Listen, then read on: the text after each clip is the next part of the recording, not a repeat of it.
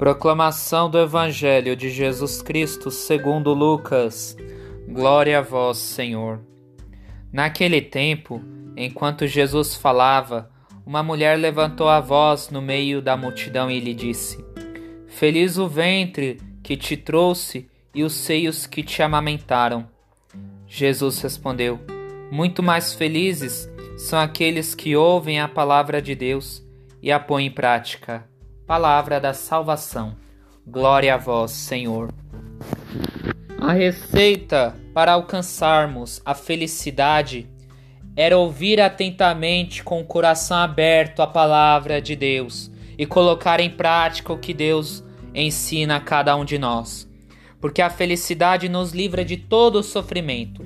Mas quando colocamos em prática os ensinamentos de Deus em nossa vida, fazemos com que Deus nos revela a cada instante o caminho que devemos sempre seguir para alcançarmos a felicidade.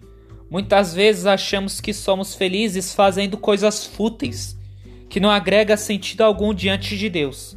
Para ser feliz, devemos sempre ser obedientes para colocarmos em prática os ensinamentos de Deus em nossa vida. Não somos felizes quando fazemos coisas fúteis, porque em vez de nos levar à salvação, nos leva à perdição. Que possamos ir atrás da felicidade através da obediência diante de Deus para colocarmos em prática. Que o Espírito Santo nos explique todas essas palavras. Amém.